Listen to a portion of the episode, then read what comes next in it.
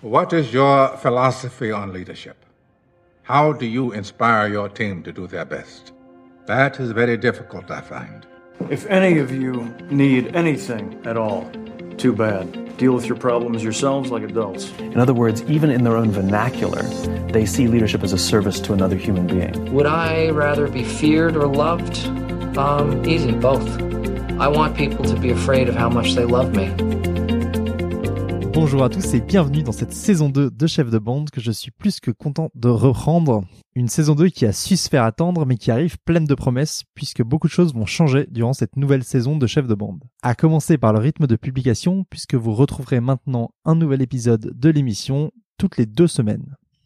Et pour ce tout premier épisode de la deuxième saison, je suis allé interviewer Chloé Toiti, la fondatrice de Authentique Talent. Authentique Talent, c'est une structure qui accompagne les leaders dans le développement de leurs compétences de leadership. Et pour faire ça, ils ont décidé d'utiliser la méthode Hogan, qui est une méthode américaine dont on parle beaucoup avec Chloé durant l'épisode, et elle prend vraiment le temps de détailler les différentes verticales et comment ça fonctionne, et comment on peut se servir de cette méthode pour développer des compétences de leadership beaucoup plus poussées. Et ce que j'ai trouvé intéressant avec la méthode Hogan, c'est qu'elle a une approche assez différente et qui prend en compte notamment ce qu'ils appellent le dark side du leadership. Donc c'est un sujet très intéressant. Qu'est-ce qui se passe quand un leader est exposé à des situations de stress et de pression trop importantes pour lui et qu'il craque? Qu'est-ce qui va se passer au niveau des équipes? Qu'est-ce qui va se passer au niveau du comportement? Bref, un sujet extrêmement intéressant qu'on aborde ensemble avec Chloé. Et pour cet épisode, je suis allé un peu plus loin puisque l'entreprise Hogan m'a proposé de tester cette fameuse méthode Hogan. Donc j'ai vraiment approché la méthode Hogan comme un coaché et j'ai rempli le questionnaire, fait tout le débrief avec Chloé, reçu le rapport et lu le rapport sur ma personnalité, mes points forts, mes points faibles, mon dark side, mon bright side, etc. J'en parle un peu plus longuement à la fin de l'épisode si ça vous intéresse. Et évidemment tout ça en toute objectivité pas de sponsoring de dessous de table ou de podcast money sur cet épisode, mais j'étais curieux de me mettre à la place d'un coaché et de voir comment on pouvait décrypter la personnalité de quelqu'un et surtout de pouvoir décrypter les compétences de leadership à travers le questionnaire et le débrief. Voilà, c'était une longue intro, mais ça faisait longtemps que je vous avais pas parlé et vous m'aviez manqué, et maintenant je vous laisse avec Chloé Toiti de Authentique Talent. Bonjour Chloé, merci beaucoup d'être euh, dans le podcast aujourd'hui. Merci, avec plaisir, merci de m'accueillir. Avec grand plaisir. Alors, on va parler de beaucoup de choses, on vient d'en parler un petit peu en off, on a pas mal de sujets à aborder. Avant ça, est-ce que tu peux te présenter pour les auditeurs qui ne te connaissent pas? Alors oui, donc euh, je suis Chloé Toiti. Euh, moi, je travaille depuis euh, bah, le début de ma carrière dans le domaine de l'assessment. Donc, c'est-à-dire que moi, ma passion, c'est d'évaluer les gens, de comprendre comment ils fonctionnent, de travailler sur la personnalité et d'utiliser ça pour les aider à se développer, à utiliser au maximum leurs talents. Donc ça, c'est mon métier de base. Donc quand je suis sortie de d'école de commerce, si je fais un rapide historique, quand je suis sortie d'école de commerce, j'ai fait un master RH, donc je m'intéressais vraiment à la partie voilà euh, capital humain en entreprise, même si c'est pas le terme que je préfère. Je suis rentrée dans un cabinet de conseil qui était spécialisé dans l'évaluation de la personnalité, tout simplement parce qu'à titre personnel, pour dire une petite anecdote, j'avais passé pas mal d'entretiens de recrutement et dans l'une de mes expériences en tant que candidate, j'avais eu l'occasion de passer dans un cabinet qui m'avait fait expérimenter un assessment center. Donc un assessment center, c'est une journée entière où on va évaluer tous tes modes de fonctionnement, tes forces, évidemment tes zones de développement, ce qui te drive, tes comportements, etc. Et j'avais trouvé ça ultra puissant. C'est des formulaires, c'est des entretiens, c'est des tests, euh, je sais pas, logiques. comment ça se passe? Eh ben, c'est une succession de tout ça, figure-toi. Donc, euh, outils de personnalité, tests de raisonnement, mise en situation, études de cas. Donc, c'est vrai que tu sors de cette journée en général assez fatigué. Ouais, hein t'es vanné, je pense. Ouais. je me doute. Clairement, pas mal d'entretiens. Donc, finalement, il y a aussi beaucoup d'interactions. Il y a des phases de réflexion et d'interaction. Mais en fait, au bout d'une journée, on arrive de façon assez euh, incroyable à mettre le doigt et expliquer des choses que tu connais de toi, mais sur lesquelles, alors des choses que tu connais de toi et d'autres que tu connais pas, mais des choses sur lesquelles tu serais peut-être incapable en fait de verbaliser pour te présenter si tu avais envie de faire une présentation honnête de toi-même euh, à ton futur employeur. Donc c'est vraiment ultra riche. Donc j'ai appris beaucoup. Et puis je me suis dit une entreprise qui te recrute après euh, ce type de d'expérience, t'as assez peu de chances de te planter dans le job parce que c'est quand même toujours un enjeu côté candidat de prendre un poste, hein, ça on l'oublie un peu. Mhm t'as assez peu de chances de te, de te planter dans le job parce qu'en fait ils ont évalué ce qui allait fonctionner et ce qui n'allait pas fonctionner et ils, peuvent t'accompagner dessus. Et juste par curiosité, tous les résultats de cette journée de test, enfin d'assessment, ils te les communiquent, Oui. ils te prennent ou pas, ils te, ils te donnent tout ça en disant bah, Absolument. ça, va te faire progresser. Alors tout le monde le fait pas hein, malheureusement. Euh, mais là en l'occurrence ils l'ont fait et c'est vraiment une bonne pratique. Ouais. Et donc euh, avant de me prendre, ils m'ont dit voilà tout ce qu'on a évalué, euh, voilà ce qui serait des atouts dans le poste, voilà ce qui serait pas des atouts dans le poste et ce, qu'on, ce sur quoi on veut t'aider. Et donc voilà, ce qui fait une expérience candidat, on parle beaucoup d'expérience candidat aujourd'hui, ce qui fait une expérience candidat pour moi euh, hors du commun par rapport à toutes les autres que j'ai pu vivre, c'est de se dire je suis ressortie de là, j'avais appris des choses sur moi qui allaient m'être utiles dans mon parcours professionnel. Et donc j'ai accepté le job en même temps. Ok. ok. Voilà. Et Tant je me suis- faire. hein. voilà, et je me suis dit, je vais accepter le job parce que j'ai envie d'aider d'autres personnes à bénéficier de la même chose. Et puis à l'époque, j'étais très concernée par tous les sujets, euh, et je, je le suis toujours, hein, mais par tous les sujets de diversité. J'étais assez frappée par euh, la discrimination à l'embauche. Alors c'était il y a quelques années quand même, Mhm. mais euh, les méthodes des recruteurs étaient quand même assez perfectibles. Et j'avais quand même vraiment le sentiment à l'époque que bah, si ta tête plaît aux recruteurs d'une certaine façon, si t'as fait la même école ou si tu viens du même milieu, t'as plus de chances que quelqu'un d'autre. Et ça, ça me plaisait assez peu. Et je me suis dit finalement, euh, contribuer à, à rentrer dans un cabinet qui travaille là-dessus, c'est contribuer à éduquer le marché et à éduquer des recruteurs, des RH, des entreprises d'une façon générale, euh, à recruter avec des pratiques plus vertueuses. Donc je suis vraiment rentrée là-dedans, dans ce métier-là, séduite par l'expérience candidate en disant j'ai envie de participer à ça. C'est intéressant parce que c'est vrai que c'est rare les process de recrutement où le candidat apprécie particulièrement le, le process. Tu vois, souvent bah, tout le monde euh, suit un petit peu jusqu'à ce qu'on propose un job ou pas d'ailleurs. Ouais. Donc euh, ok, c'est intéressant. Et ça a été déterminant. On me proposait d'autres jobs en même temps. J'ai eu plusieurs, euh, ce qui arrive euh, régulièrement. J'ai eu plusieurs offres à un moment. C'était pas la plus payée. Et je me suis dit, c'est vraiment l'expérience candidat qui fait que j'ai envie d'y aller. Ok. Et donc voilà. Et donc j'ai travaillé donc dans ce beau métier qu'on appelle l'assessment pendant quelques années. Ce cabinet était un éditeur euh, de tests euh, de personnalité, un des gros éditeurs euh, du marché. J'ai contribué à former des entreprises à utiliser ces outils-là, à avoir des techniques d'entretien donc plus constructives, enfin plus fiables hein, d'une façon générale. Mhm. Et puis j'ai affiné voilà mes compétences autour du conseil, je me suis formée au coaching, j'ai changé de cabinet parce que finalement on était un cabinet très dédié à évaluer et accompagner plutôt des jeunes diplômés, des managers, des middle managers.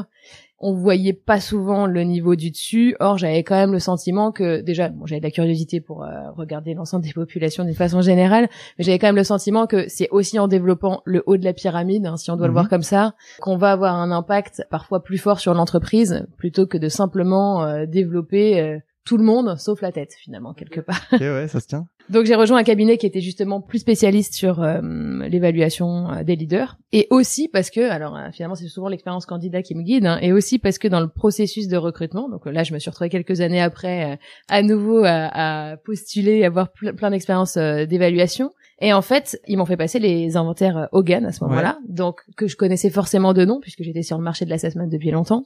Et je me suis dit pas très humblement à ce moment-là qu'est-ce que je vais apprendre de plus maintenant que ça Ouais. fait déjà euh, pas mal d'années que euh, voilà je pratique les outils j'en ai passé plein euh, tous mes copains sont consultants m'ont fait passer les outils de leur cabinet Mhm. etc qu'est-ce que je vais apprendre de plus? Et en fait ça a été une grosse claque le questionnaire Hogan et euh, enfin je, je le dis avec pas mal d'authenticité parce que j'y j'y allais franchement euh, un peu les pieds en avant en me disant allez encore encore des tests bon très bien mais euh, je, connais quoi Ouais. maintenant et euh, ces questionnaires-là, ils ont la particularité d'évaluer ton dark side, on pourra en reparler plus Mhm. tard euh, d'ailleurs, mais donc d'évaluer pas seulement la façon dont tu fonctionnes quand tu es au meilleur de toi-même, mais la façon dont tu dysfonctionnes quand tu es notamment sous pression.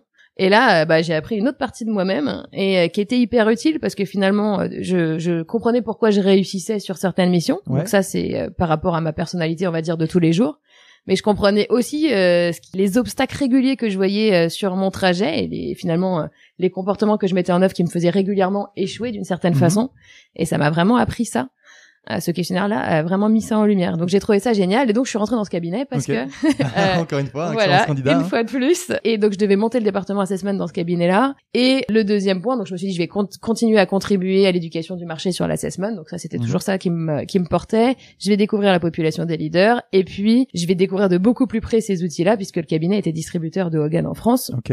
Et donc, c'était l'occasion pour moi de rencontrer beaucoup plus euh, cet éditeur-là. La particularité de Hogan, c'est que Hogan, c'est un éditeur qui est encore vivant. Là où il y a beaucoup d'outils qui ont été créés il y a 30 ans et qui sont simplement, entre guillemets, distribués euh, commercialement, le docteur Hogan est encore vivant et il a une énorme équipe qui fait de la recherche en permanence. Mhm. Et donc, c'est ultra riche. Et en fait, le côté euh, extrêmement euh, apprenant derrière tout ça, c'est qu'ils font de la recherche sur tout un tas de sujets, dont le leadership, qui est un sujet qui me passionne aussi euh, en parallèle. Et en permanence, ils nous abreuvent de ça. Ils partagent leurs recherches. Là, on peut être dans certaines cultures un peu possessifs sur euh, les données, les recherches, etc. Eux, ils partagent tout ça de façon très transparente. Et donc, je les ai rencontrés à cette époque-là. J'ai eu la chance de rencontrer le docteur Hogan et toute son équipe. Et voilà, je me suis intéressée très près à ce qu'il faisait, euh, ça m'a vraiment porté. Et puis euh, quelques années après, quand je suis partie euh, de ce cabinet, le docteur Hogan m'a proposé de devenir son distributeur en fait en France, ce que j'ai évidemment accepté Ouais, avec grande joie. Et donc j'ai créé Authentique Talent il y a quatre ans. Et donc euh, fin de mon parcours, enfin fin de mon parcours à ce jour, c'est-à-dire que je me suis lancée dans cette aventure entrepreneuriale il y a quatre ans, donc évidemment au début euh, toute petite équipe, euh, voilà progressivement ça s'est étoffé, donc aujourd'hui on est une équipe euh, de sept personnes côté salariés, mais en fait, on travaille euh, beaucoup, beaucoup en réseau avec des partenaires avec qui on travaille quasi exclusivement. Donc, on a une trentaine sur la France. Mhm. Et euh, on a deux pans de notre activité. La première, c'est justement de développer la marque de Hogan en France. Et pour moi, ça contribue complètement à ce toujours ce projet d'aider des entreprises ou des indépendants ou des cabinets à avoir des pr- pratiques plus vertueuses autour du recrutement, de l'accompagnement, du coaching en s'appuyant sur des outils qui sont très valides sur le plan scientifique. Et de l'autre côté, ben, on fait du conseil sur ces mêmes sujets, donc euh, talent management d'une façon large. Et on va prendre en charge pour euh, nos clients qui ont pas toujours l'expertise, pas toujours le temps, pas toujours envie de se former, ou besoin simplement d'un regard externe. Et ben, on va évaluer leurs candidats, on va accompagner euh, leurs équipes, et là de façon non sélective, c'est-à-dire qu'aujourd'hui, euh, on accompagne aussi bien des leaders que euh, des primo-managers, que des contributeurs. Et, euh, Là, justement, t'as toute Voilà. la chaîne, contrairement à ton premier job. Ouais, j'ai répondu à ça. Super. Alors très clair, je vais revenir sur Hogan et notamment sur les détails de la méthode Hogan, mais avant ça, t'as dit donc il y avait deux pans Mm. à ton à ton activité. Tu viens un peu détailler le, le deuxième, mais le premier, c'est-à-dire l'accompagnement des leaders quels qu'ils soient, donc que ce soit des jeunes diplômés ou des leaders depuis 30 ans, etc. Ça consiste en quoi concrètement? Quand ils viennent te voir, quand ils viennent chez Authentic Talent et qu'ils disent bah tiens, euh, on a besoin d'aide sur un sujet de Mm. leadership. Comment vous allez les aider? Qu'est-ce que vous allez leur apporter? Alors, en fait, l'une des premières bases de notre accompagnement, et je pense que c'est vraiment l'un des éléments principaux, c'est de dire que la connaissance de soi, c'est un élément qui est extrêmement important pour aller vers euh, plus de développement et plus de performance. Ok. Ça veut dire quoi? Ça veut dire que quasi systématiquement, ce qu'on va proposer quand on nous demande d'accompagner des personnes, c'est d'avoir déjà un moment où on va les aider à prendre conscience de leur mode de fonctionnement, de ce qui les drive, de leurs valeurs, de leurs forces, de leurs limites, etc. Donc quoi qu'il en soit, on propose très souvent soit simplement un entretien entre guillemets de deux heures euh, de découverte de euh, son profil Hogan, soit un vrai assessment où la personne voilà va avoir un, un moment de lecture euh, approfondie, de prise de conscience. On a toujours des angles morts sur nos modes de fonctionnement, donc de prise de conscience de ces angles morts, de comprendre quelle est la réputation qu'on a autour de nous en fait. Et notre réputation, et c'est un des, des travaux euh, assez forts euh, chez Hogan, c'est-à-dire que notre Mhm. réputation, elle compte plus que notre identité. C'est-à-dire ce que tu penses de toi tout au fond de toi a probablement moins d'importance dans ta capacité à évoluer professionnellement que ce que les gens disent de toi quand tu n'es pas dans la pièce. Ok. Et donc on aide les gens, voilà, c'est un peu cynique et en même temps c'est c'est c'est assez vrai. Hein. Euh, donc on aide les gens à prendre conscience de leur réputation. Donc première étape quand un client vient nous voir pour un sujet de développement, prise de conscience, développement de la connaissance de soi, et ensuite on va créer des programmes d'accompagnement qui sont du sur mesure par rapport à ce qu'on a détecté. Donc on le fait au niveau individuel et collectif, on va évaluer des grands groupes de personnes, typiquement euh, on peut évaluer euh, le top 50 d'une entreprise tout comme euh, n'importe quel entre guillemets étage hiérarchique ou on peut le faire vraiment par petites touches de façon individuelle. Et par rapport à ça, on va créer des programmes de développement sur mesure. Donc soit des programmes de développement qui vont mêler de la formation, de l'expérience, de la mise en situation et qu'on va designer à chaque fois totalement sur mesure. Alors en s'appuyant sur euh, tout ce qu'on a évidemment récupéré euh, de la recherche. Soit on va vraiment intervenir sous la base de coaching euh, et on fait du coaching d'équipe, tout comme on fait du coaching euh, individuel. Donc voilà, principalement euh, c'est sous ces, ces angles-là qu'on va intervenir. Et du coup, la réputation, parce que donc tu dis que ça commence par un entretien par exemple de deux heures, Mm. donc tu discutes avec la, la personne. Je suppose que tu le fais peut-être passer des tests aussi de Oui, personnalité. etc. Et la réputation, alors est-ce que c'est la réputation qu'il pense avoir, donc en, en fouillant euh, son ressenti à lui, ou est-ce que du coup vous allez parler dans sa boîte à ses collaborateurs, etc., pour essayer d'avoir une vision un peu de Mm. comment les gens le perçoivent lui, enfin, elle- ou elle d'ailleurs? Et ben en fait c'est ni l'un ni l'autre. Euh, mais mais c'est souvent euh, non mais c'est c'est souvent le, le le le point qui questionne le plus autour Ouais. de justement de Hogan, c'est que la façon et je vais essayer de le rendre très clair, mais tu n'hésites pas à me dire si c'est pas le cas. La façon dont les questionnaires ont été construits, ils ont été construits pour mesurer ta réputation indépendamment de ton degré de lucidité sur ta réputation. Ok. C'est-à-dire qu'à aucun moment dans le questionnaire tu vas dire je pense que les gens me perçoivent comme quelqu'un de charismatique. Ouais.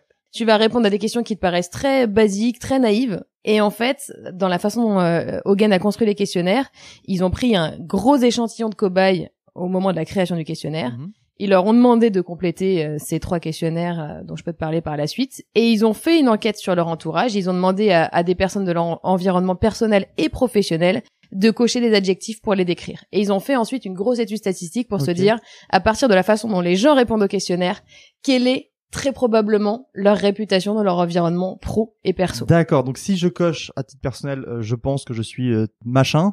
Il y a des chances que on me perçoive peut- peut-être pas de la même manière, mais d'une autre manière. Oui. Mais à chaque fois, il y a une corrélation entre les deux. Euh, oui. C'est ça. Tous les gens qui se présentent comme toi, qui répondent de la même façon que toi au questionnaire, Ouais. ont probablement la même réputation que la tienne. D'accord. Ok. Très clair. Mm. Et effectivement, j'aurais pas trouvé tout seul. Mm.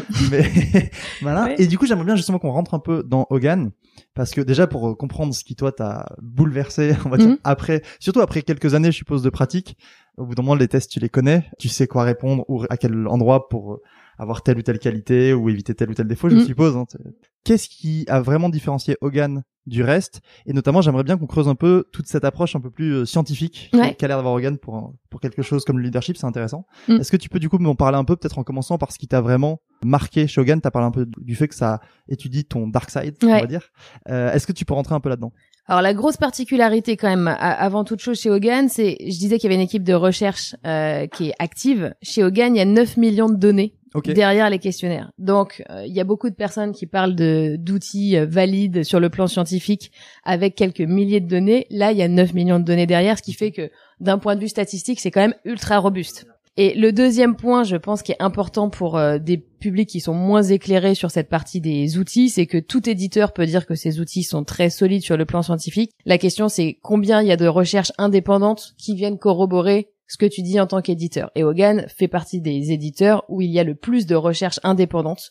Et notamment, alors en France, malheureusement, on n'a pas la chance d'avoir euh, un établissement qui va normer les outils en disant bah ça c'est valide, ça ça l'est pas. Ok. Par contre, euh, au UK et aux US, par exemple, il y en a. Et euh, Hogan est extrêmement bien référencé dans ces associations qui sont justement très objectives, extérieures, et qui sont, euh, on va dire, euh, qui s'appuient sur des scientifiques qui viennent justement euh, mesurer ce qui a été euh, utilisé par l'éditeur et qui viennent euh, parler de la solidité scientifique des outils. Donc Hogan, voilà, pour le coup, ça, il y a une très très grosse validité scientifique et c'est quelque chose pour moi de de- d'important parce Ouais. que si tu vends à une entreprise qu'elle va prendre des décisions qui ont un impact sur la vie des gens sur un outil qui est proche du hasard, moi je trouve ça difficile. Voilà. Ouais, c'est Euh, compliqué, on va sentir. Ouais. donc ça c'est le premier point. Le deuxième point qui m'a bluffé vraiment, c'est que chez Hogan, t'as en fait trois questionnaires. Quand tu parles de Hogan, t'as trois questionnaires. Il y en a un qui parle de inside. Inside, c'est tes valeurs, ce qui te drive, ce qui est sous-jacent et qui se voit pas toujours. Le deuxième point, c'est ton bright side, donc comment tu es quand tu fonctionnes au mieux de toi-même. Donc c'est souvent tes, tes forces. Et puis ton dark side, et là pour le coup c'est assez unique parce que le docteur Hogan et sa femme, le docteur Hogan, euh, ne l'oublions pas, euh, ils ont été les premiers à s'intéresser à cette notion de dark side, c'est-à-dire tous ces comportements dysfonctionnels Mhm. qu'on met en œuvre quand on ne gère plus l'image qu'on renvoie aux autres. Et en fait, tu ne gères plus l'image que tu renvoies aux autres dès lors que tu laisses un peu tomber le masque social de qu'est-ce qui se fait. Hein. Et ça, ça arrive dans trois grandes situations. C'est quand tu es sous une forte pression, Ouais. donc tu évidemment tu fais plus trop attention à ce que tu renvoies. Quand tu es trop à l'aise, ce qui arrive aussi pour certains, et là pour parler de leaders, certains dirigeants qui sont dans la même zone de confort depuis un moment, dans leur Mhm. entreprise familiale, etc., qui finissent presque par se promener en chaussettes dans le bureau. Et la troisième, je pense, situation dans laquelle on déraille, c'est quand nos valeurs ne sont pas respectées par notre environnement. Moi, j'ai une expérience personnelle là-dessus, mais je pense qu'on en a tous vécu des situations dans lesquelles tu es dans un environnement professionnel où euh, les valeurs de l'entreprise ne collent pas avec les tiennes. Euh, et ça, ça fait dysfonctionner, ça crée de la tension. Et ce qui est important, c'est vraiment, et ce questionnaire sur le dark side, il vient vra- vraiment t'expliquer qu'est-ce que tu mets en œuvre comme comportement que tu mets pas en œuvre quand tout est sous contrôle. euh, dans ces trois grandes situations. Et, et même si c'est très ponctuel, même si par exemple tu me dis que t'es quelqu'un de pas très stressé et que tes valeurs collent très bien avec celles de ton entreprise et que Mhm. donc t'as très peu de chances de dérailler, même si ça n'arrivait qu'une seule fois par an, ce qu'il faut comprendre c'est que quand tu dérailles, les gens te collent une étiquette dans le dos qui vont pas te décoller le lendemain. Ils vont pas se dire c'est ponctuel, c'est arrivé parce que ça allait pas très bien dans sa vie à ce moment-là. Et en fait, je pense que c'est un vrai sujet sur le leadership. Quand tu regardes d'ailleurs euh, les dirigeants de grosses entreprises, un comportement dysfonctionnel, d'ailleurs tu peux regarder ça sur les chefs d'État, ça marche très bien aussi, un comportement dysfonctionnel majeur à un moment va teinter leur réputation de façon durable. Et ça a un vrai impact sur leur capacité à engager des équipes, parce que finalement, même s'ils ont été très bons 360 jours de l'année, les 5 jours où ils ont dysfonctionné, ça a marqué les esprits. Et ça contribue à leur réputation aussi. Voilà, donc on en revient à cette réputation, Oui. effectivement, ce problème de réputation. Mm. En fait, tous les tests Hogan vont, et notamment celui-là, va beaucoup te permettre de te rendre compte, on va dire, de la réputation que tu vas avoir en faisant telle ou telle action, ça que ce soit les positives ou les négatives. Absolument. D'accord, ok. Alors tout ça, c'est basé sur des, de la recherche Mm. scientifique. Et c'est aussi quelque chose où on a besoin de quelqu'un comme toi pour interpréter le- les tests, c'est ça? C'est Oui. pas voilà, faut pas imaginer Hogan comme juste un questionnaire en ligne avec une réponse, un, un truc et, et c'est fini. ça Non, non, c'est vrai. Comme tout questionnaire sérieux sur le plan scientifique, et d'ailleurs, je pense que c'est un autre élément pour aider euh, parfois des personnes à faire leur choix euh, parmi tous les outils qui se promènent sur le marché. Comme tout outil sérieux, il faut être certifié pour pouvoir l'interpréter, sinon on risque quelque part de faire des surinterprétations, et c'est pas l'idée. Donc soit tu te certifies, et donc nous aujourd'hui en tant que distributeur, on va certifier des professionnels qui ont envie d'utiliser le Hogan, donc soit des, euh, en général des DRH, des recruteurs, des coachs, Mhm. soit bah, tu fais appel à un cabinet avec des professionnels certifiés, comme nous, mais comme du coup d'autres clients à nous qu'on a certifiés, hein, Ouais. comme d'autres cabinets, euh, pour qu'ils puissent euh, faire cette interprétation pour toi. D'accord, ok. Et du coup, j'aimerais bien un peu revenir sur ce côté Darkseid, qui est Mm. quand même une des spécifi- spécificités pardon, d'Hogan avec euh, l'aspect réputation. On avait parlé un peu en off, qu'on préparait l'interview, des différents types de mauvais leadership. On va dire le leadership, notamment le leadership absent versus le leadership toxique. Mm. J'aimerais bien qu'on rentre un peu dedans, parce que tu m'as dit des choses intéressantes sur le fait que bah, finalement le leader absent, c'est peut-être pas le pire. Est-ce que tu peux déjà un peu détailler les deux, expliquer Oui. les deux pour, bah, pour les auditeurs? Oui, bien sûr. Alors, on dit que dans les comportements euh, dysfonctionnels des leaders, mais d'une façon générale de tout le monde, mais sauf Mhm. que chez les leaders, ça a un impact plus large, Ouais. évidemment. Il y a trois types de dysfonctionnements. Il y a ce qu'on appelle des comportements de fuite. Ça veut dire, euh, en cas de pression, tu t'éloignes de ce qui te crée de la pression. Donc ça, c'est une, une certaine catégorie de dérailleurs. Il y a des dérailleurs de lutte qui fait que sous- en situation de pression, tu vas plutôt être dans de l'affrontement, dans des comportements d'affrontement. Et puis, tu as des dérailleurs euh, d'inhibition. On va dire, euh, sous pression, tu vas essayer de créer des alliances et, et de pas faire trop de vagues. Si je devais euh, vraiment caricaturer. Et juste une question, parce que là, on parle de quand on est sous pression. Or, comme tu as dit, il y a trois critères qui peuvent te faire euh, basculer. Est-ce que c'est ce que tu viens de me citer, ça marche dans les trois cas? Ou Absolument. Non, non, t'as tout à fait raison. L'ensemble des dérailleurs vont s'appliquer dans les trois situations. D'accord. Et c'est vrai qu'on a tendance assez rapidement en général à limiter ça à des situations de pression parce qu'aussi on est dans une période de crise et du coup tout le monde voit très bien de quoi on parle. Mais en fait, les deux autres cas sont aussi importants à prendre en compte. Le côté trop à l'aise, en zone d'ennui, entre guillemets, de confort. Et la troisième situation, c'est quand nos valeurs ne sont plus respectées par notre Ouais. environnement. C'est aussi important à prendre en compte. Du coup, et le zone d'ennui, c'est le plus euh, atypique, je trouve, dans, dans les trois. On peut avoir des gens qui se retrouvent en zone de confort, en zone d'ennui, et qui vont mettre en place des comportements de lutte, de fuite. Ouais. Ou... Ah ouais? Ou d'inhibition, absolument. Zone d'ennui, de confort. Donc je vous citais un peu le dirigeant qui est dans son entreprise euh, depuis longtemps, dans son entreprise familiale et Voilà, qui gère plus trop l'image qu'il renvoie, c'est ça. Mais aussi, enfin, comme des personnalités de dirigeants qui sont euh, très confiants, Ok. voire trop confiants, et qui rapidement, sans avoir passé dix ans sur le même poste justement, euh, vont être dans cette zone où euh, ils, ils cherchent plus entre guillemets à gérer l'image qu'ils renvoient. D'accord, ouais. Donc euh, moi aujourd'hui j'interviens comme toute mon équipe sur des évaluations, des accompagnements de dirigeants. On voit beaucoup ça aujourd'hui, c'est-à-dire que c'est pas quelque chose de rare ou d'isolé que d'avoir des personnes qui sont trop confiants et qui font plus attention à ce qu'ils vont renvoyer aux autres, voire qui se fichent complètement de la réputation qu'ils vont avoir. Ok, d'accord. Donc c'est important. Et en fait, on met beaucoup l'accent, je trouve, sur les comportements toxiques, c'est-à-dire euh, et, et notamment les comportements de lutte. C'est-à-dire qu'on a quand même beaucoup parlé, et tant mieux, hein, parce que c'est un côté destructeur évidemment, mais les comportements de lutte, à quel point des euh, des leaders vont euh, rentrer dans l'affrontement. euh, ne plus écouter, euh, aucun feedback, être toujours dans c'est pas de ma faute, c'est de la faute de l'autre et, et être dans une dynamique d'opposition. Donc ça, ça fait partie des comportements qui euh, d'intimidation, hein, par exemple, qui sont euh, beaucoup euh, repris. Et en fait, il y a des comportements qu'on oublie, mais qui sont aussi destructeurs. La seule chose, c'est qu'ils sont moins visibles, moins faciles à détecter. C'est et c'est c'est l'objet de la dernière euh, étude publiée de Hogan sur euh, ce qu'ils appellent absentee leadership, qui est en fait bien traduit par leadership absent, mais même encore mieux par euh, le leadership du laisser faire. Ok. Et en fait, c'est un élément important, c'est euh, plutôt du coup ce qui s'apparenterait à des comportements de fuite. C'est des leaders qui euh, finalement se font un petit peu oublier, oublient un peu leurs équipes aussi, s'impliquent peu, ne prennent pas de décision, Mhm. ne clarifient pas les rôles, laissent du flou en fait quelque part, n'essayent pas de remotiver les équipes, ne prennent pas euh, finalement leurs euh, responsabilités. Voilà, sont dans du, euh, du désengagement en fait quelque part, euh, eux-mêmes par rapport à leur poste. Et ça a des effets plus destructeurs et plus destructeurs aussi parce que justement on les voit moins venir. Là où les leaders toxiques, au bout d'un moment, si on est un peu honnête, dans la plupart des organisations, on les connaît. Est-ce que l'entreprise est assez courageuse pour faire quelque chose rapidement? Malheureusement, c'est pas toujours le cas. Mais les leaders toxiques, on les connaît. D'ailleurs, moi, quand j'interviens chez certains clients, on me dit régulièrement attention, lui, c'est bien connu, il a des comportements qui sont limites, Mhm. etc. Voilà, c'est toujours un problème qu'ils existent, mais en tout cas, on, on les voit venir et on y est sensible. Les leaders absents, beaucoup moins. Mais ça, c'est ça, ça m'intrigue parce que je, comme ça, euh, intuitivement, j'aurais pensé que un leader toxique était plus nocif pour ses équipes, pour l'entreprise, qu'un leader absent, Mm. parce que bah il va faire peser du stress, de l'attention, euh, beaucoup de mauvaises ondes, on va dire. Ouais. Là où un leader absent, finalement, laisse un peu les équipes euh, gérer toutes seules. Alors effectivement, c'est pas agréable d'avoir personne au-dessus. Les équipes peuvent rattraper le coup et faire plus ou moins leur métier, euh, au moins sans pression.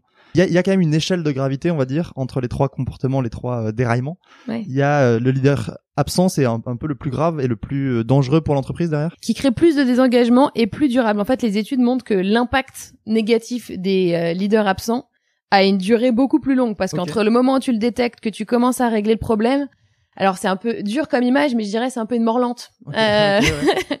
Là où avec le leader toxique, euh, les gens peut-être, euh, alors soit craquent beaucoup plus vite, soit partent beaucoup plus vite, ou, ou finalement ils finissent par mettre en œuvre des comportements qui leur permettent à eux-mêmes de sortir euh, parfois beaucoup plus rapidement aussi. Les leaders absents, tu mets beaucoup plus de temps dans une organisation à comprendre ce qui est en train de se passer. En fait, ils laissent planer beaucoup plus d'ambiguïté sur les rôles. Donc là où tu pourrais dire que l'équipe va reprendre entre guillemets un peu le pouvoir et, et faire son, son boulot en fait quelque part, il y a beaucoup plus d'ambiguïté qui plane sur les rôles, donc il y a beaucoup plus de conflits interpersonnels entre les gens d'une équipe. Et puis comme ils ne s'impliquent pas dans la résolution du conflit, eh bien, il y a cette ambiance un peu euh, pernicieuse qui qui, qui dure. Euh, Il y a beaucoup plus de d'impacts qui ont été mesurés sur le bien-être, donc sur les risques de burn-out, parce que bah il y a beaucoup plus d'incertitudes qui règnent euh, là où voilà le leader absent ne se sent pas obligé d'intervenir et de clarifier les choses. Euh, donc c'est des effets beaucoup plus euh, durables. Ils donnent pas de feedback non plus sur la performance. Donc Ouais. imagine, tu peux faire ton boulot, mais en fait pendant euh, deux ans, on va te faire aucun retour sur ta performance et sur euh, sur les, les choix que tu fais. Tu peux être en attente pendant extrêmement longtemps de décisions qui sont importantes pour que tu puisses avancer et que ton boss ne va pas prendre. Donc ça laisse les gens euh, dans finalement quelque chose qui est beaucoup plus lourd psychologiquement à gérer et beaucoup plus durable. Ah bah, j'aurais pas pensé comme ça intuitivement, mais c'est vrai que bah, j'ai fait tout un épisode sur le, le feedback dans la saison 1, qui est effectivement un des points importants, des outils importants de l'engagement des salariés, des collaborateurs, de la motivation. Donc effectivement, euh, il y a une corrélation entre les deux. Oui. Et là, on a on a parlé surtout des, des mauvais côtés du leadership. J'aimerais bien qu'on revienne à un truc dont on avait parlé un peu en off quand, Mm. quand on discutait, qui était de l'humilité. Et ça, ça rejoint un peu ce que tu viens de dire sur notamment la zone de confort, où parfois les gens ont trop confiance en eux, se sentent trop au sommet, au sommet du monde, quoi. Mm. À l'inverse, tu me citais l'humilité comme une des qualités euh, principales d'un bon leader. Et toi, t'as parlé aussi du, de charisme désengageant. Et je t'ai dit que je voulais te poser la question parce que je suis curieux de savoir ce que c'était. Est-ce que tu peux un peu rentrer là-dedans et dans l'importance de l'humilité pour un leader et comment la, la garder? Parce que je suppose aussi que ça doit être compliqué quand on est tout le temps euh, dans une situation de management, quand on est tout le temps dans une situation de entre guillemets de supériorité, de euh, garder un peu les pieds sur terre et de se rappeler que bah, on sait pas tout, loin de là. Ouais. Et ben c'est un très bon sujet. Alors c'est vrai que ça fait euh, ça fait maintenant je pense 4 5 ans que des études sont vraiment venues euh, euh, appuyer Mhm. ce sujet autour de l'humilité. On en parle un petit peu plus d'ailleurs notamment alors sous sous d'autres angles mais en entreprise on parle un petit peu plus d'authenticité, de vulnérabilité. Bon, c'est des concepts qui sont proches mais qui sont pas exactement la même chose. En fait, euh, il a été prouvé que il y a un lien très fort entre l'humilité d'un leader et sa capacité à engager ses équipes. Ok. Là où pendant des années, on a quand même créé le mythe euh, du leader charismatique, et d'ailleurs aujourd'hui encore, euh, je, je pense que dans 80% des cas, quand une entreprise me demande d'évaluer des candidats dans un processus de sélection pour des postes de leadership ou euh, d'accompagner euh, certains talents en interne, certains futurs leaders, le critère du charisme, c'est quelque chose qu'on me demande le plus. Est-ce qu'il est assez charismatique pour être accepté comme un bon leader? Est-ce qu'on va avoir envie de le suivre? Est-ce qu'il emballe les foules quelque part? Voilà, en, en général, c'est vraiment de cette façon-là que les entreprises vont, vont, vont, vont me poser des questions et d'ailleurs parfois peuvent avoir envie d'écarter un candidat Mhm. parce qu'il avait vraiment toutes les bonnes euh, chances de succès dans un poste mais il est pas assez charismatique, on le voit pas. On le voit pas faire le poste. Et en fait, là où des études ont démontré un lien certain entre l'humilité et la capacité à engager, en fait, euh, les études ont également montré que un charisme à court terme assez présent peut avoir euh, un aspect séduisant pour les équipes et Mhm. donc permettre à la personne rapidement de donner envie à ses équipes de le suivre, mais est finalement assez désengageante dans la durée. Ok. Et en fait, la, la nuance entre les deux, c'est que l'humilité, si je devais un peu opposer les deux, même si c'est c'est pas forcément toujours aussi binaire, mais l'humilité c'est euh, de la conscience de soi, de la conscience de ses forces et de ses limites, sa Mhm. capacité à reconnaître ses limites et à reconnaître la contribution des autres, à reconnaître en tant que leader qu'il y a de la complémentarité et qu'on y arrive grâce euh, à la complémentarité de telle ou telle personne dans l'équipe. C'est la capacité à être ouverte au feedback réellement et pas juste pour faire l'exercice. Et donc voilà, et à rester les pieds sur terre. hein, si je reprends, euh, si je reprends tes termes, c'est des Mhm. choses qu'on voit pas forcément toujours. C'est-à-dire c'est quelque chose qui peut un peu disparaître au fur et à mesure où les personnes réussissent en fait quelque part. Euh, et donc voilà, donc c'est euh, un élément qui est important. Ce que dit Hogan et que je trouve assez intéressant, c'est finalement le leader humble quand tu rentres dans une réunion d'équipe. Euh, tu pourrais ne pas détecter tout de suite visuellement à la posture et à la façon dont les gens interagissent les uns avec les autres qui est le boss euh, dans l'équipe parce que ouais. tout le monde doit s'écouter quelque part et il doit avoir cette capacité à rendre la place à chacun ou laisser la place à chacun de s'exprimer et d'apporter sa propre contribution. Et donc ça, c'est extrêmement euh, vecteur de, de, de performance et d'engagement dans les équipes. Ok. Et est-ce que ça, c'est pas aussi un peu la la différence entre les compétences de leadership? Donc, tu viens de le dire, le, le leadership, particulièrement le leadership charismatique, Mm. il va avoir une capacité à engager rapidement les autres, à fédérer les autres autour Mm. de sa vision, etc. Et les, les compétences de management, qui va plutôt être un travail de facilitateur, de permettre à tout le monde de- d'atteindre son plus haut potentiel. Est-ce que c'est pas un peu, euh, alors je sais pas si on oppose les deux, si elles sont complémentaires ou quoi. C'est quoi ta vision un petit peu sur entre le leadership et le management? Ouais, on a tendance à, à pas mal euh, opposer les deux. Qu'est-ce que t'en penses? Et d'ailleurs, bah, je trouve ça un peu dangereux finalement quelque part parce que dans pas mal d'entreprises, on survalorise aujourd'hui euh, euh, justement les dimensions de leadership en dévalorisant quelque part euh, Mhm. l'aspect management. Or, au bout d'un moment, euh, la définition du leadership, alors il y en a plein, mais ça pourrait quand même être la capacité de quelqu'un, euh, au-delà de son rôle justement, qui est clairement pas ça, sa capacité à engager des équipes de façon durable pour que les équipes soient performantes. Ça parle pas de à quel point est-ce que euh, je vais faire bonne impression en tant que leader et je vais être séduisant, avoir le bon impact, la capacité à sortir du lot. C'est en fait ce que Hogan appelle leadership effectiveness versus leadership emergence. C'est à quel point est-ce que finalement aujourd'hui, dans le leadership, on est très focalisé sur est-ce que tu sors du lot, est-ce que tu as les bonnes connexions, est-ce que tu as de l'impact, est-ce que finalement, euh, de façon euh, court terme, tu arrives à donner envie aux gens de te suivre, versus leadership effectiveness, c'est ta capacité au-delà de ça, et il faut l'avoir bien sûr, il faut ça, ouais. savoir fédérer, à emmener les gens, à créer une vision et à engager des équipes, mais à aussi finalement bien organiser euh, les équipes pour que ce qui doit être délivré soit vraiment délivré, bien comprendre le business. Et donc pas juste être à un niveau euh, très stratosphérique ou très superficiel euh, qui se limite à l'image. Donc je pense qu'il faut combiner les deux en fait. Aujourd'hui, euh, se dire que euh, on va endosser entre guillemets ce qui est leadership emergence, donc la façade du leader, sans endosser euh, toutes les autres compétences de mettre en musique vraiment l'équipe, ça marche pas. Et du coup, est-ce qu'il n'y a pas aussi un temps pour chaque type de leadership? On le voit notamment beaucoup euh, bah, dans les dans, les startups, etc., ou dans les projets qui naissent, où il y a souvent une personne très charismatique qui va euh, lancer le truc, faire croire à un truc impossible à toute son équipe. Et sauf qu'après, bah, ils deviennent beaucoup moins performants euh, au bout de six mois, un an, quand les bases sont un peu posées, parce que c'est pas des, ils ont pas ce, ce leadership effectiveness, ce côté manager. C'est d'ailleurs pour ça que souvent, bah, soit ils partent, soit ils engagent quelqu'un pour faire ça, ou, ou tout un, un rang de C-level pour euh, manager.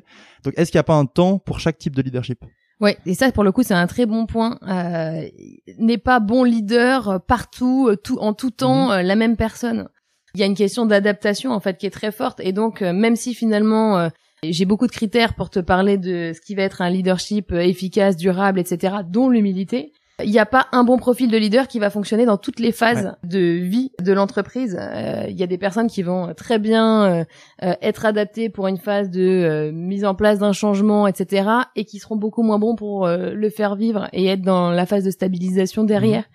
Donc voilà, je suis, je suis complètement d'accord euh, là-dessus. Il faut bien prendre en compte les différentes phases, le contexte de l'organisation, l'environnement autour. Moi, très souvent, j'ai quand même des, des entreprises qui me disent alors du coup, euh, est-ce que vous pouvez me, me, me trier, me classer mes talents en me disant qui sont les meilleurs leaders, qui sont des bons leaders, qui sont des moins bons leaders? Ça dépend en fait. Ouais. Je peux vous parler de compo- composantes qui sont clés dans le leadership, vous dire que ce- cette personne sera bonne en tout temps, toute période, tout contexte, avec tout type d'équipe.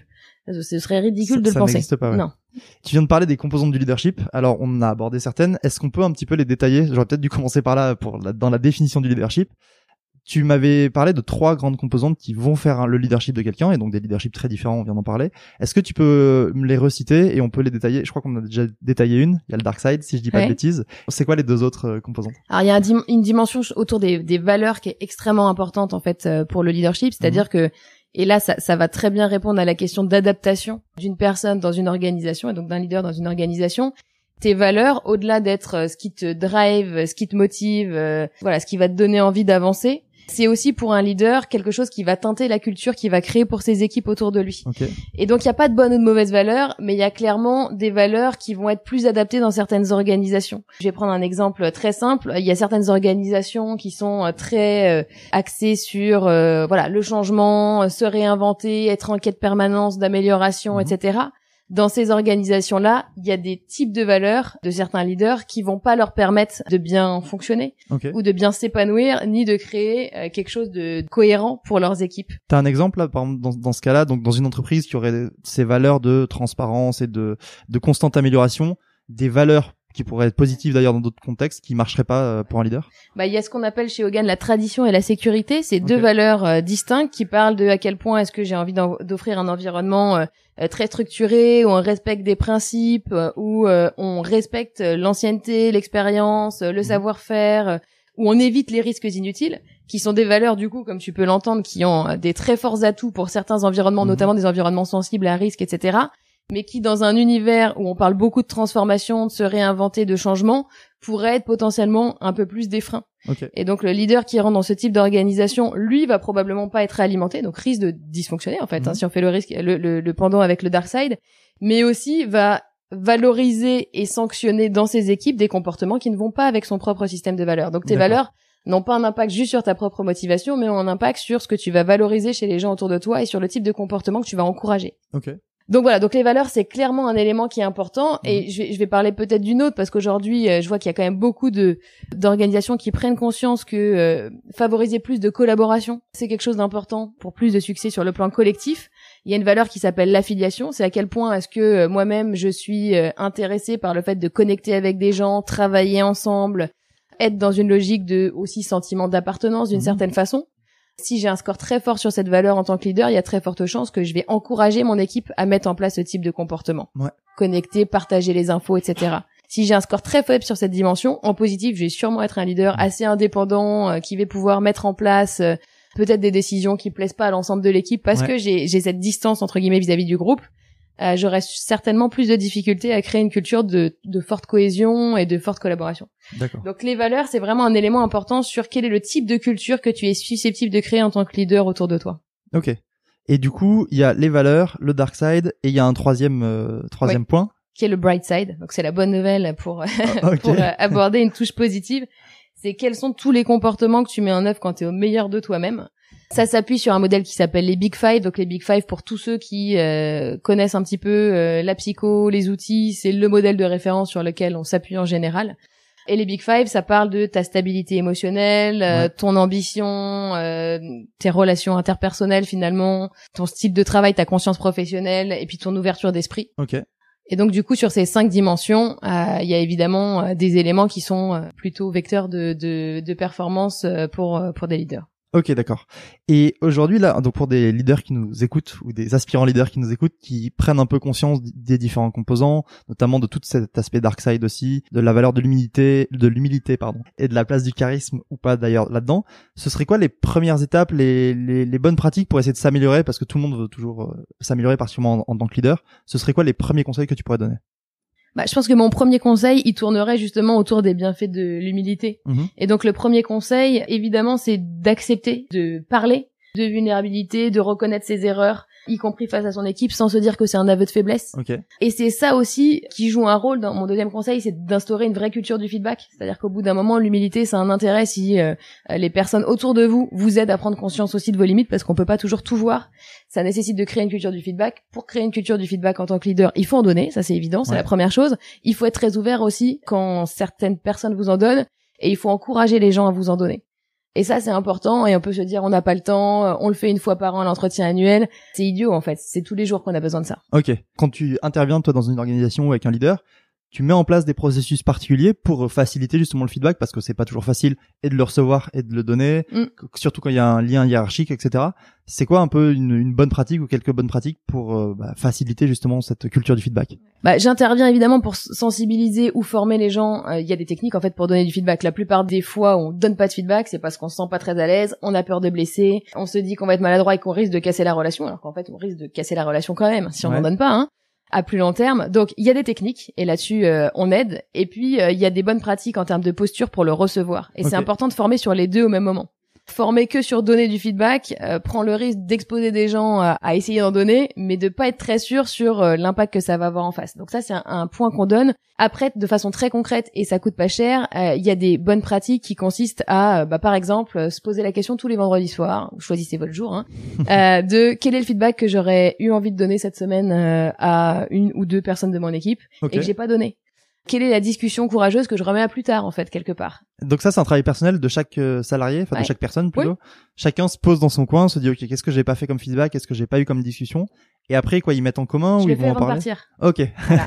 Tous les vendredis, tu te dis c'est quoi la discussion que j'ai pas eue, c'est quoi le feedback que j'aurais pu donner, et c'est pas forcément qu'une discussion courageuse, c'est quoi le feedback positif aussi que j'aurais pu donner, Euh, parce que ça a évidemment euh, Mhm. beaucoup de vertus aussi que d'aider les personnes à comprendre quels sont euh, leurs points forts. Hein.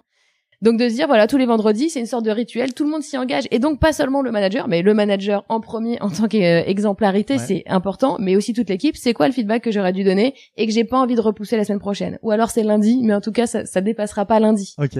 Donc ça, c'est un engagement personnel. Je pense que c'est important que tout le monde prenne sa propre responsabilité là- là-dessus. hein. Et ensuite, au-delà des process, que chacun s'engage là-dessus. Le deuxième point, c'est de se dire plutôt que d'attendre l'entretien annuel ou euh, grand luxe dans certaines entreprises, il y a deux fois par an une discussion entre le manager euh, et son euh, collaborateur. Pourquoi pas instaurer une, une routine beaucoup plus régulière, type mensuelle, où on a une discussion. Bah, ça prend moins de temps euh, au bout du bout, ça crée moins d'incompréhension. Donc c'est du temps qu'on perd entre guillemets quand je parle à des managers qui ont des équipes nombreuses, ils me disent mais vous vous rendez compte, c'est impossible pour moi de faire ça chaque mois. Bah faites-le dans une durée euh, qui est peut-être plus restreinte, mais ça vous évitera toutes les euh, incompréhensions de l'année qui s'accumulent Mhm. et puis du coup un entretien annuel qui va traîner en longueur parce que personne se comprend. Donc en gros, voilà, cette routine d'avoir un moment formel beaucoup plus régulier, type mensuel, ça c'est typiquement une bonne pratique. Et ça, ça peut. Est-ce que ça peut aussi aider les leaders et les managers à se rendre compte de leur réputation? Bien sûr. Parce qu'il y a effectivement les solutions comme euh, Hogan et comme euh, l'accompagnement, comme tu proposes avec Authentic Talents, mais à leur euh, plus petit niveau, on va dire, ça va être à travers les feedbacks qu'ils vont réussir à se rendre un peu compte ou à se faire une idée de la réputation qu'ils ont dans la boîte et comment la modifier en positif. Absolument. S'ils se rappellent pendant ce feedback mensuel qu'ils ne sont pas juste là pour donner du feedback à leurs salariés, mais aussi pour en demander, Ouais. bien sûr, euh, ça les aide normalement. Et s'ils n'ont pas de retour, et ça je pense que c'est un bon point à prendre en compte, j'ai parfois des managers qui me disent oui mais moi vous savez je demande à chaque fois du feedback à mon équipe mais ils me répondent pas. Mhm. Bah c'est un indice. Est-ce Ouais. que tu as créé la bonne culture pour que les gens se sentent autorisés à le faire? Ok. Oui, parce que c'est souvent le, le risque quand il y a un sentiment de hiérarchie, partiellement un leader un peu fort ou, Mm. ou directif ou quoi, de pas oser euh, donner un feedback de peur des répercussions. Absolument. Mm. Donc si t'as pas de feedback, c'est un indice déjà à prendre en compte. Le deuxième point, bien sûr, c'est de faire euh, voilà des exercices euh, type Hogan où finalement tu vas voir quelqu'un d'externe, parce qu'en fait le bénéfice de ça, c'est que t'as un coach externe qui n'a aucun intérêt dans l'histoire, donc qui est simplement bienveillant et qui va oser te dire des choses que tu vas pas vouloir voir, donc ce qu'on appelle des blind spots, quoi, des, Mhm. des angles morts et qui va t'aider à travailler sur la conscience de toi et à repérer des choses. Donc ça, c'est un point important. Et il y a d'autres outils, je trouve, qui sont extrêmement utiles. Les 360 degrés, ou euh, et d'ailleurs Hogan en a développé un aussi, où une fois par an, par exemple, tu peux, via ce questionnaire qui favorise l'anonymat des réponses, aller euh, questionner un échantillon pour le coup très large de personnes, donc TN-1, TN+1, tes pairs, tes clients, tes fournisseurs, qui tu veux en fait, D'accord. et qui te donne un retour de réputation instantané. Ok. Où, où t'envoies le questionnaire à toutes ces personnes-là, qui le remplissent anonymement. Ouais. Et, Et ils vont te noter sur un certain nombre de compétences, donc c'est extrêmement structuré, ça Mhm. leur permet d'être très constructif en fait. Ils vont te noter, ils vont mettre des champs ouverts, et toi, ça va te permettre d'avoir un retour extrêmement, euh, voilà, extrêmement puissant, et du coup euh, multi-regard, parce que tu peux aussi avoir une réputation, euh, j'en sais rien, auprès de tes N plus 1 ou tes N-1, parce que tu as appris que c'était très important de bien les traiter, et te rendre compte que tes pairs, par exemple, ne se sentent pas bien traités dans la collaboration avec toi. Et C'est D'accord. important de le savoir. D'accord, ouais, parce que tu vas être concentré, tu peux parfois être concentré que sur ta relation avec une certaine euh, Cible. population, une Mm. certaine cible, et oublier, euh, oublier les autres. Ok, super intéressant comme, euh, comme Mm. outil aussi. Chloé, je vois qu'on arrive doucement vers la fin de cette interview. Je vais te poser les deux petites questions euh, que je pose à chaque fois parce que je pense qu'on va avoir pas mal de choses à dire là-dessus. Ouais. La première, c'est quand je te parle d'un excellent leadership, à qui tu penses et pourquoi surtout? Pourquoi c'est un exemple d'excellent leadership? Alors, je, je me préparais un petit peu à cette question pour tout te dire. Je la trouve assez difficile parce que de l'extérieur, bon bah tu, tu vois toujours une vision partielle. Et moi, il y a des tas de leaders que je rencontre au quotidien dans mon métier. Donc du coup, euh, l'anonymat m'empêche de les citer en particulier, mais qui m'inspirent vraiment beaucoup et en même temps en les voyant euh, de façon assez partielle. Après, moi aujourd'hui, j'ai envie de citer, euh, bah, par exemple, une, une personne comme euh, Christine Lagarde, Mhm. ou d'autres. Alors je sais que c'est euh, extrêmement euh, parti pris euh, de faire ça, mais je trouve qu'aujourd'hui, on n'en a pas parlé, mais il y a des sujets autour de la diversité qui sont forts. Aujourd'hui, les femmes représentées dans des popula- populations de leadership, c'est un taux extrêmement faible. Et encore une fois, on a pourtant euh, énormément de recherches sur laquelle s'appuyer pour se dire que la diversité dans des équipes dirigeantes, euh, c'est aussi vecteur de, de performance. Mhm. Et du coup, des femmes qui sont à ce niveau de responsabilité, euh, telles que Christine Lagarde, et qui vont, dans leur prise de position, régulièrement contribuer à éduquer, à encourager et à parler de ce sujet-là. Ok. Donc c'est ça en fait qui m'inspire. Alors euh, on aurait pu en prendre plein d'autres, mais c'est ça qui m'inspire dans ces prises de position, c'est que au-delà de ce qu'elle fait, elle va trouver le temps et euh, avoir le courage de s'exprimer de façon publique sur le sujet du. Alors j'aime pas trop le leadership au féminin, mais c'est de ça dont on parle. Ok, d'accord. Effectivement, bonne réponse. Et c'est vrai que c'est un sujet dont plusieurs de mes invités euh, et eux, euh, S du coup, euh, m'ont parlé. Mm. Et euh, alors ma deuxième question, c'est est-ce que tu as des ressources? Donc ça peut être livre, documentaire, film, tout ce que tu veux sur le sujet ou des choses qui t'ont marqué récemment à conseiller à l'audience à la fin de cet épisode d'aller d'aller voir, d'aller lire, d'aller regarder, etc. Est-ce que tu as quelques ressources en tête? Ouais. Alors j'en ai plusieurs. Je vais commencer par une très classique, Mhm. euh, mais que je trouve intéressante, euh, quel que soit l'environnement dans lequel vous êtes. Donc j'allais dire assez euh, grand public et, et pas simplement ciblé pour une population. C'est un bouquin très connu de développement personnel qui s'appelle les quatre accords Toltec. Ouais. Voilà. Et je trouve que c'est quand même une bonne base où que vous soyez, voilà, quel que soit euh, votre contexte, pour vous redonner euh, quelques lignes qui peuvent vraiment être utiles, y compris du coup dans le leadership. Hein. Euh, donc je sais que c'est un livre dont on dont on parle beaucoup d'ailleurs nous dans l'équipe euh, par rapport au sujet qu'on accompagne. Après dans les dans les autres euh, ouvrages que je trouve aussi euh, utiles, le sujet de du leadership est quand même aussi très connecté à la façon dont on va travailler avec des équipes. Mhm. La performance individuelle, c'est un point. Le deuxième, c'est quand même euh, comment est-ce qu'on met ça en musique dans une équipe. Et il y a un livre autour de Rocket Model, ça s'appelle comme ça. Rocket Model. Et, euh, et euh, le dernier autour de Rocket Mo- Model s'appelle Ignition Book. Voilà, je trouve que c'est un, un très très bon outil, justement pour des personnes qui ont envie de travailler sur euh, la performance collective euh, de leurs équipes. Ok, bah super clair. Donc je mettrai de toute manière tous les liens euh, en, en description de l'épisode.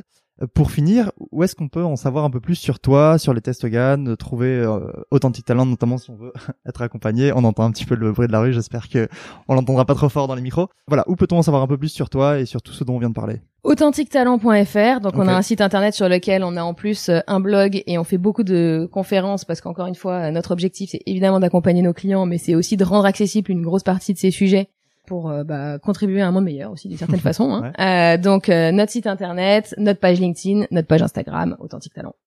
Ok, d'accord. Je mettrai les liens de tout ça euh, partout. Et donc, si des gens sont intéressés par notamment toute la méthodologie Hogan, c'est encore une fois, on prend plutôt euh, contact avec toi ou avec des coachs certifiés, comme Mm. tu l'as dit, des, des- Mm. des gens que vous avez formés ou Authentic Talent pour se faire accompagner dans toute la découverte des tests et toute l'interprétation des tests. C'est ça? Absolument. Et euh, on a mis en place, c'est tout récent, on n'en a pas encore parlé, donc c'est C'est une exclue. C'est une exclue, Oh, wow. absolument. Jusque là, enfin, l'une de nos frustrations, c'était de se dire qu'on accompagne uniquement des personnes euh, dans le cadre de l'entreprise. Et ça veut dire quoi? Ça veut dire qu'on rencontre énormément de gens aujourd'hui qui aimeraient euh, justement travailler sur eux, euh, mieux utiliser leur potentiel, mieux se connaître, euh, et dont l'entreprise va pas forcément leur offrir cette possibilité-là. Ça Mhm. reste quand même relativement élitiste. hein. si vous n'êtes pas euh, un dirigeant, un talent ou quelqu'un sur lequel euh, votre entreprise a envie de miser, il y a assez peu de chances qu'on vous offre ce type de démarche. Et donc, on est en train de travailler à rendre accessible ça également à euh, bah, vous euh, sur le plan particulier, si vous avez envie de d'avancer là-dessus de façon individuelle, indépendamment de votre organisation. Et donc, on est en train de développer cette offre pour la rendre accessible avec le même niveau de, de qualité. Mais du coup, sur euh, aussi des thèmes plutôt liés au leadership, mais au leadership euh, personnel? Ouais. C'est ça. Exactement. Ce sera l'objet de tout un autre épisode parce que c'est super bien. intéressant. Dommage qu'on arrive à la fin. Mm. Ok, bah écoute, merci beaucoup Chloé. Avec grand plaisir. Merci de m'avoir invité. Avec grand plaisir. Et je mettrai tous les liens dont on vient de parler dans la description. Passe une bonne journée. Super. Toi Salut. aussi. Voilà, c'est la fin de l'épisode. Merci beaucoup de l'avoir écouté et d'avoir écouté jusqu'au bout ce premier épisode de la saison 2. Comme je le disais en intro, j'ai eu la chance pour cet épisode de pouvoir tester la méthode Hogan dont on a beaucoup parlé avec Chloé. Et je voulais vous faire un retour de ce que j'en ai pensé dans les grandes lignes. Alors, pour vous expliquer un peu le contexte, on remplit trois questionnaires. Ce qui est assez drôle avec ces questionnaires, c'est qu'ils ne laissent pas forcément présager des réponses, euh, contrairement à certains autres questionnaires où on peut se douter, ok, si je réponds ça, on va dire que je suis euh, telle chose, ou si je réponds ça, on va dire que je suis ça. Là, c'est pas évident. Euh, Il y a des trucs qui sont assez assez lointains et où on se demande un peu à quoi on répond. Donc il y a des échelles, des affirmations plus ou moins fausses, etc. Euh, c'est assez intéressant, ils sont plutôt longs les questionnaires. Et ce qui est super intéressant derrière, c'est le débrief. Donc le débrief, on a pris plus de une heure, une heure et demie, je crois, avec Chloé, sachant qu'en plus on a fait qu'un seul débrief ensemble. On n'a pas fait un accompagnement euh, sur le long terme, mais on a fait un débrief où elle m'a expliqué, vertical par vertical, ce qui avait été révélé par le questionnaire. Alors c'est très intéressant parce que bah, ça aborde quand même beaucoup de sujets, mine de rien. On aborde les points forts, les dérailleurs, et quelque chose que j'ai trouvé particulièrement intéressant, c'est les valeurs. Et les valeurs, elles ne sont pas bonnes ou mauvaises. En revanche, ce qui est important, et Chloé le dit dans l'épisode, c'est de trouver un environnement qui correspond à ces valeurs. Et quand je dis un environnement, on pense évidemment à un environnement de travail, mais Chloé est allée encore plus loin en racontant que par exemple le Dr Hogan disait que une des raisons pour lesquelles il s'entend si bien avec sa partenaire et pour laquelle il est marié depuis de nombreuses années, c'est parce que sa partenaire partage les mêmes valeurs que lui. Donc les valeurs, ça peut vraiment aller très très loin. Alors on est d'accord ou pas, ça c'est un autre sujet, mais les valeurs, ça peut aller vraiment très très loin. Et c'était intéressant d'avoir vraiment mis sur papier ce qui ressort comme étant mes valeurs et au contraire ce qui n'est pas mes valeurs ou ce qui est vraiment à l'inverse de mes valeurs. Il y en a évidemment, je n'ai pas été surpris, mais il y en a une ou deux qui m'ont un peu surpris. Certains scores sont plus hauts ou plus bas que ce que j'imaginais. Donc j'ai trouvé ça intéressant d'avoir cette lecture-là. Et en plus du débrief ensuite pendant une heure, une heure, une heure et demie, il y a tout un rapport, il y a plusieurs rapports d'ailleurs qui sont envoyés sur les points forts, les dérailleurs, les pistes d'amélioration, qu'est-ce qui peut être travaillé en priorité pour améliorer les compétences en leadership, comment ça se traduit avec les autres, etc. Donc dans l'ensemble, je trouvais que l'expérience était très complète, surtout pour quelque chose tiré de, de, de questionnaire. J'ai trouvé que c'était très complet, que ça tombait assez juste et que c'était vraiment applicable. Il y a vraiment des choses que j'ai apprises et que je peux maintenant réutiliser ou auxquelles je peux faire attention dans, la vie de tous les jours. Donc une très bonne expérience. Je remercie encore euh, l'entreprise Hogan de, m'avoir laissé tester leur méthode pour pouvoir vous en parler un peu plus euh, en détail et pouvoir illustrer aussi cet épisode. Maintenant, on arrive à la vraie fin de cet épisode. Toutes les ressources et liens dont on a parlé avec Chloé seront dans la description de l'épisode ainsi que sur le site martindiric.com. Je vous encourage aussi à euh, me suivre sur LinkedIn, plutôt sur mon compte personnel Martin Diric, ou sur Instagram, sur le compte chef de bande, Instagram et Facebook, bien évidemment. Il y a beaucoup de choses qui vont changer, notamment sur ces plateformes. Là, j'aimerais bien vous apporter un peu plus de contenu et notamment mettre un peu plus en valeur certaines leçons que je pense importantes des différents épisodes et des épisodes passés. Donc voilà, les comptes de chef de bande, il va y avoir du nouveau très prochainement. Et donc moi, je vous dis à dans deux semaines pour le prochain épisode. Passez une bonne journée. Au revoir.